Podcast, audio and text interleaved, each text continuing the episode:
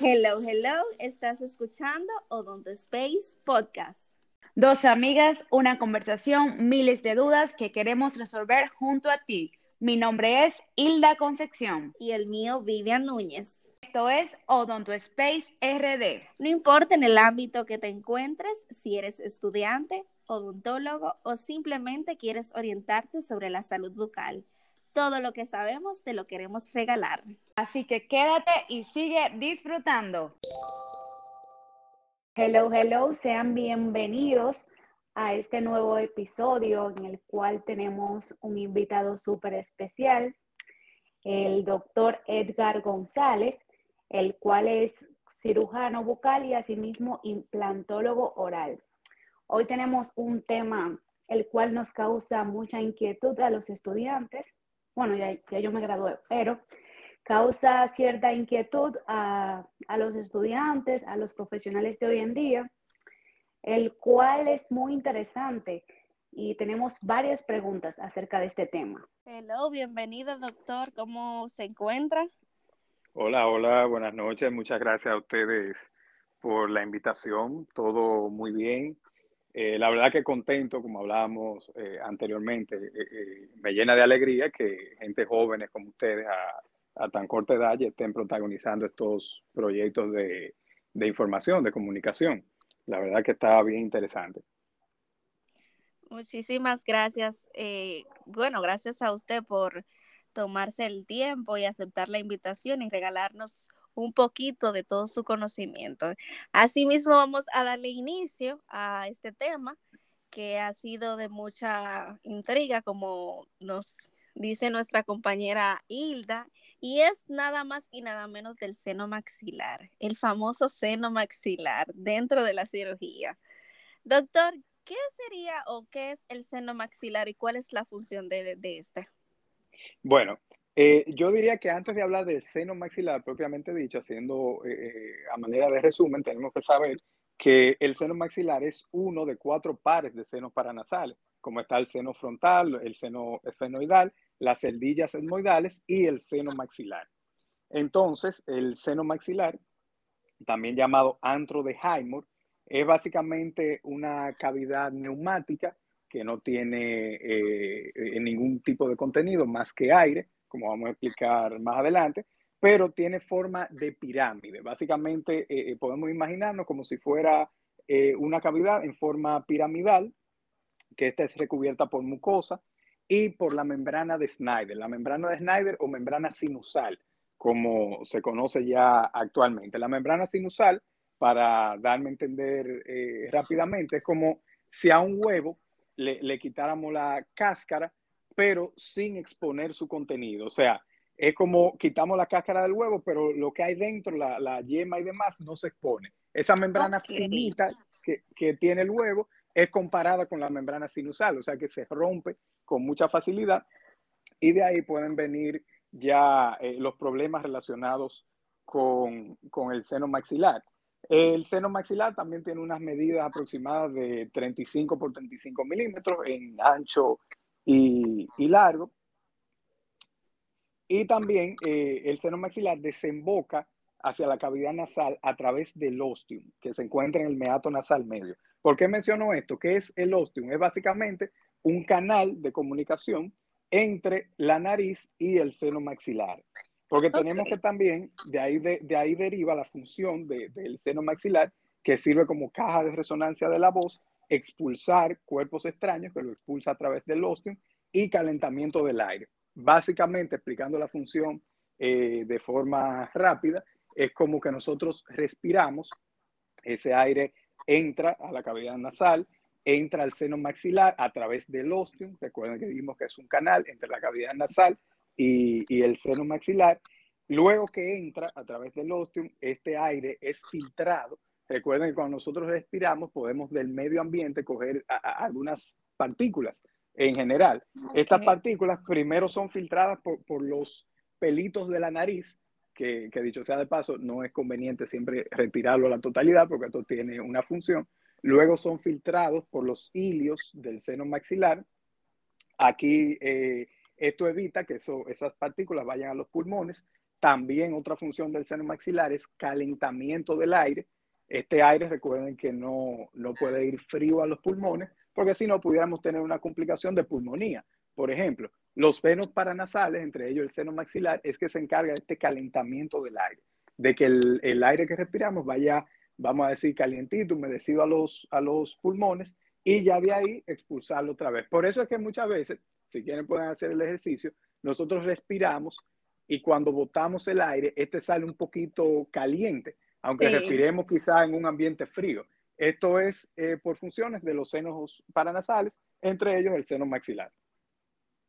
Excelente. Excelente explicación, sí. Entonces, la duda de, todo estudiante y odontólogo, ¿cómo se crea la comunicación bucosinusal?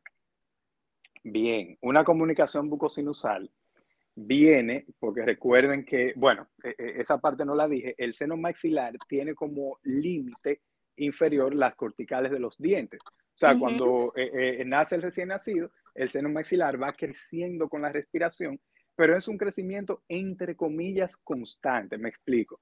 Crece hasta llegar a las corticales de los dientes o, las raíces de los dientes y ahí él para su crecimiento. Eso es como el tope, vamos a decir. Entonces, ¿qué pasa? Si nosotros hacemos una extracción dental, el seno maxilar va a seguir creciendo hasta llegar a la cortical alveolar. O sea, va a haber una neumatización del seno maxilar. Es como que el seno maxilar en un examen radiográfico, mayormente radiografía panorámica, se vea como que ha descendido. Esto no es más que un crecimiento hacia la cortical alveolar. Él mismo busca su límite. Recuerden que hablamos que anteriormente el límite sería las raíces de los dientes, pero al hacer la extracción ya sería la cortical alveolar. Ahí el seno maxilar crece y se neumatiza. Ahora bien, ¿por qué vienen las complicaciones de, de comunicación bucosinusal? Bueno, pudiera ser que una de las raíces de, vamos a suponer, un primer molar, la, primera muela, el primer molar superior, tenga una de sus raíces en íntimo contacto con el seno maxilar, que mayormente viene siendo la raíz palatina, la que está en dirección al paladar, que es la de, por lo general, de, mayor diámetro, y al hacer, la extracción, al hacer la extracción, pues esta perfore la membrana eh, eh, sinusal y se produzca una comunicación de la boca al interior del seno maxilar, que es lo que llamamos una comunicación bucosinusal. Pudiera ser también en una odontosección, que es la división de las raíces cuando vamos a hacer la extracción, que quizá por inexperiencia del operador, pues introduzca la fresa, o sea, entre la fresa más hacia, en dirección, hacia dirección del seno maxilar y comunique eh, o perfore la membrana sinusal,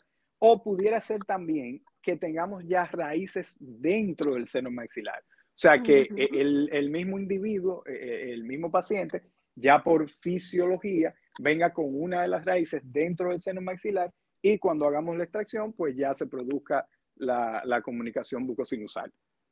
O sea, que en ese caso es imprescindible, o sea, imposible que no se perfore cuando está obviamente dentro.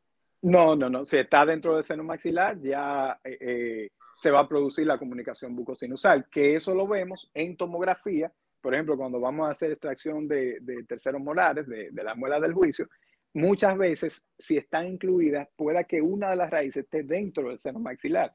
Ya en una tomografía, pues vemos esa comunicación y cuando vamos a cirugía, cuando vamos a hacer la, extracción, ya nosotros predecimos, o sea, ya se vio, se diagnosticó la comunicación y ya sabemos que tenemos que hacer un cierre de comunicación. Lo importante de las comunicaciones bucosinusales es cerrarlas, porque de no cerrarlas, pues entonces me va a entrar, eh, imagínense, la boca es un medio eh, que el paciente come, eh, ingiere los alimentos, toma, y todos esos restos de comida se me pueden ir al interior del seno maxilar, infectarme el seno maxilar y causarme la famosa sinusitis que no es más que una infección del seno maxilar y una inflamación de la membrana sinusal.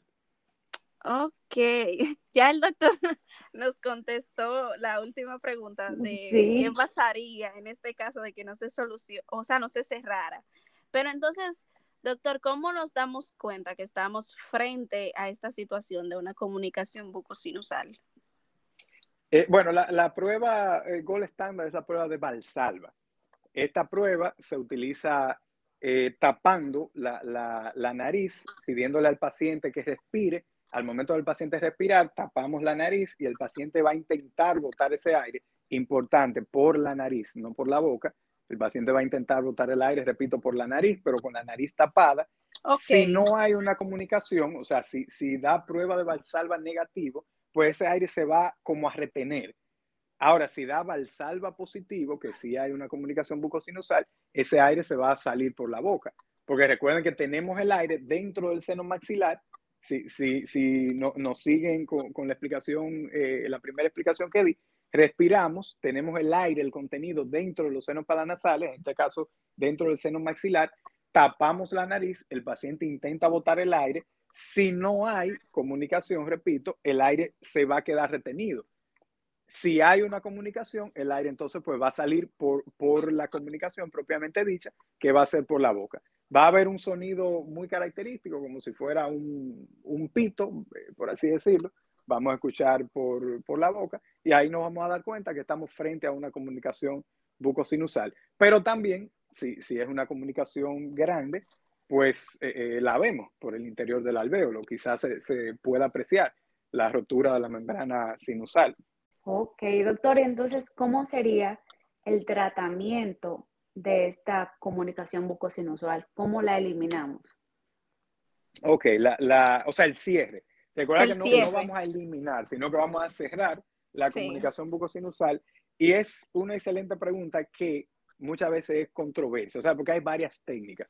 Obviamente, eh, el operador se adapta a la técnica que, que, mejor maneje, porque como dije en un inicio, lo importante de la, de la comunicación bucosinusal es cerrarla. Pero dentro de las técnicas que tenemos está la técnica de, de raqueta palatina, que viene siendo eh, una, una, incisión en el paladar. hacemos, vamos a decir, un, un, despegue de la mucosa palatina y la rotamos hacia la comunicación. O sea, con, esa, con ese epitelio de la mucosa palatina vamos a cerrar la comunicación. Esta se, se rota a, a, la zona donde está la comunicación y se sutura. ¿Qué es la ventaja de esta técnica? Recuerden que el paladar, recordemos que el paladar es eh, eh, muy, eh, está epitalizado de tejido queratinizado. O sea, vamos a tener encía queratinizada a la hora de cicatrizar. Ahora, desventaja que es una técnica un poquito invasiva, porque entonces te queda como, diríamos, como un pequeño hueco, un hoyo, si se pudiera decir, en el paladar. Otra técnica sería también el, el, colgajo vestibular, la técnica de colgajo vestibular, que es hacer una incisión eh, de Newman, una incisión con dos liberatrices de, de descarga, seccionar el periósteo, cuando digo seccionar el periósteo, es la parte interna de, del periósteo y del músculo, hacerle una sección para traccionarlo y que esto me cubra por completo el alvéolo. O sea, me explico. Por ejemplo, si sacamos un primer molar, Recuerden que vamos a tener el alvéolo, o sea, el hueco del diente, que por más que yo lo quiera suturar, la sutura no me va a aproximar los bordes, porque es un, un, un hueco, el alvéolo es demasiado ancho. Pero si tengo una comunicación, de, tengo que cerrarla. La técnica del colgajo vestibular, lo que se hace es una incisión con dos eh, incisiones eh, deliberatrices, se, se secciona el periósteo, o sea, se secciona la parte interna y se tracciona ese colgajo para que cubra todo ese alvéolo. Vamos a decir para que arrope esa, esa parte del alvéolo y ya ahí queda cerrada la comunicación. En mi experiencia, yo recomiendo que estas técnicas se dejen para comunicaciones grandes. Cuando la comunicación es pequeña, de, de mediana pequeña, pues pudiéramos tomar una esponja hemostática y que sirva como sellado en el alvéolo. O sea, cogemos, si, si, tenemos una comunicación pequeña con una esponja hemostática, simplemente sellamos la comunicación y pudiéramos suturar con puntos simples, no seccionando el periósteo. Me siguen en esa parte, no, no seccionamos periósteo, simplemente suturamos para prevenir que, le, que la esponja se salga nuevamente al, al, medio oral, porque recuerden que cuando hablamos de comunicación bucosinusal estamos hablando en superior y por un asunto hasta de gravedad pudiera eh, ese material salirse. Y simplemente sellamos eh, eh, esa comunicación para que cuando el paciente respire, ese aire no sea expulsado por la boca y no haya una destrucción del coágulo, sino que el paciente, sino que esa zona pueda, pueda epitelizar.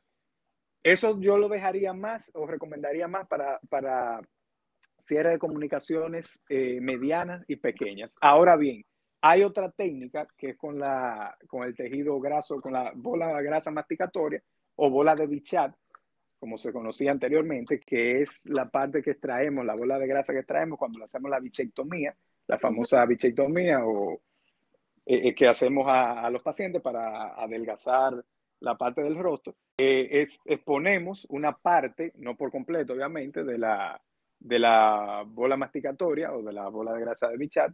Hacemos un, un colgajo rotacional con ellos, o sea, los rotamos al interior del alvéolo y esto también tiene como beneficios de que no es una técnica invasiva, no desplaza la, la línea mucogingival como el colgajo vestibular y repito, no es tan invasiva como la, la técnica de rotacional del paladar y pues pudiera sellarnos comunicaciones desde pequeña hasta grande. Es una técnica que en la actualidad yo utilizo mucho, la dejo para, para cierre de comunicaciones eh, con perforaciones medianas y grandes y ya para perforaciones pequeñas, pues utilizo la, utilizo la esponja hemostática.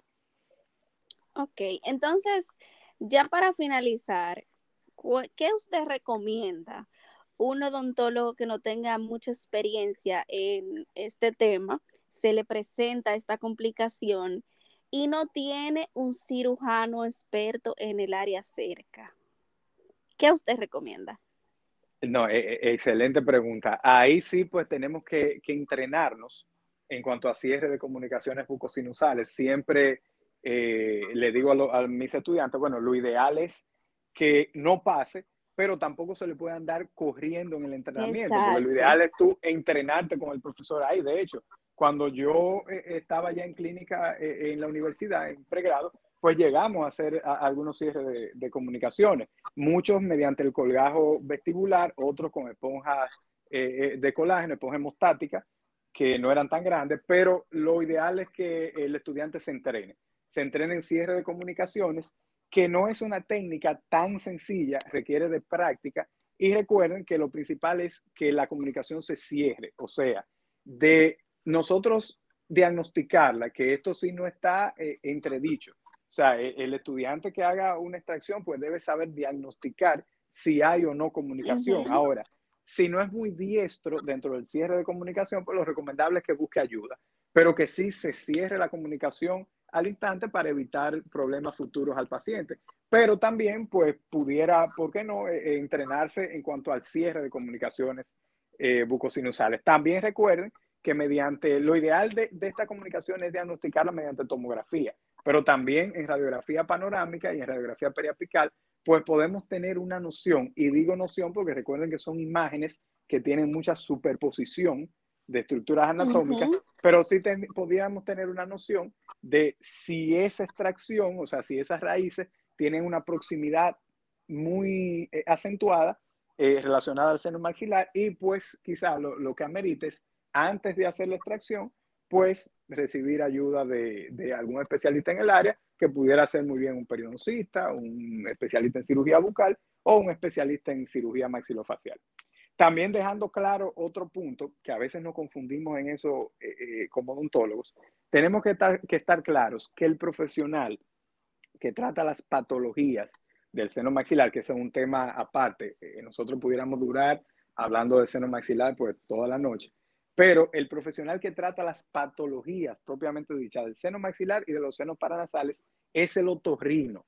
No nosotros como, como cirujanos bucales, ni, ni, los cirujanos maxilofaciales, ni los periodoncistas. Ahora bien, siempre las infecciones odontogénicas, que ya son las infecciones producto de una cercanía de, de alguna raíz al seno maxilar, por ejemplo, si un diente relacionado con el seno maxilar, dígase segundo premolar o primer molar, etcétera, tiene algún proceso carioso, eh, una caries grado 4, o sea, con una infección en el paquete vascular, pueda que transmita esa infección al interior del seno maxilar y ya lleve un tratamiento en conjunto del odontólogo y del, y del otorrino. También nosotros estamos involucrados con el seno maxilar para los levantamientos del seno maxilar cuando vamos a colocar implantes, que ya el seno maxilar se ha neumatizado, no me cabe el implante en en sentido vertical, o sea, de largo, y ahí tenemos que hacer un levantamiento de la membrana del seno maxilar. Eso también es realizado por el cirujano bucal, pero las patologías propiamente que pueda presentar el seno maxilar,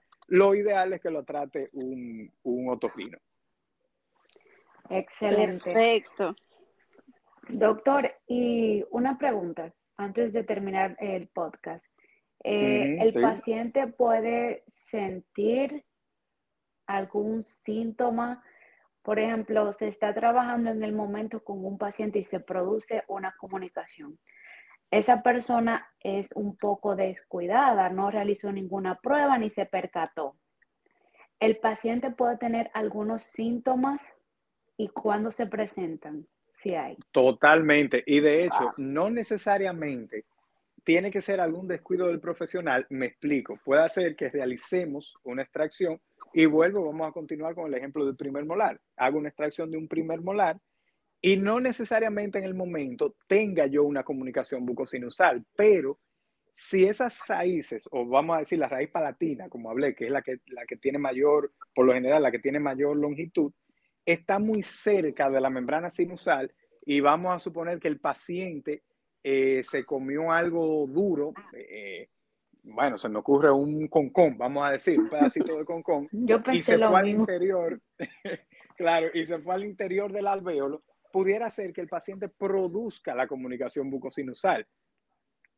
Por eso mayormente, y, quizás otro tips que, puedo darle a, los estudiantes, a quienes se, se, inician en este tema de extracción, que si ven en la radiografía alguna cercanía de las raíces con el seno maxilar, aunque no tenga una comunicación bucosinusal propiamente dicha, yo protegería ese alvéolo con una esponja hemostática. Y ustedes dirán, bueno, pero no hay una comunicación y quizás no se necesitan eh, en ese alvéolo las propiedades que nos da la esponja hemostática, que por tiempo no vamos a hablar de ella, pero relacionada al seno maxilar, yo me, me cuidaría de que ya tengo esa protección en el alvéolo por si el paciente quizá come algo duro y produce la comunicación. Pero en fin, muchas veces se produce en el postoperatorio y el síntoma 1A eh, que el paciente va a tener es que cuando toma agua, esa agua pueda que le salga por la nariz.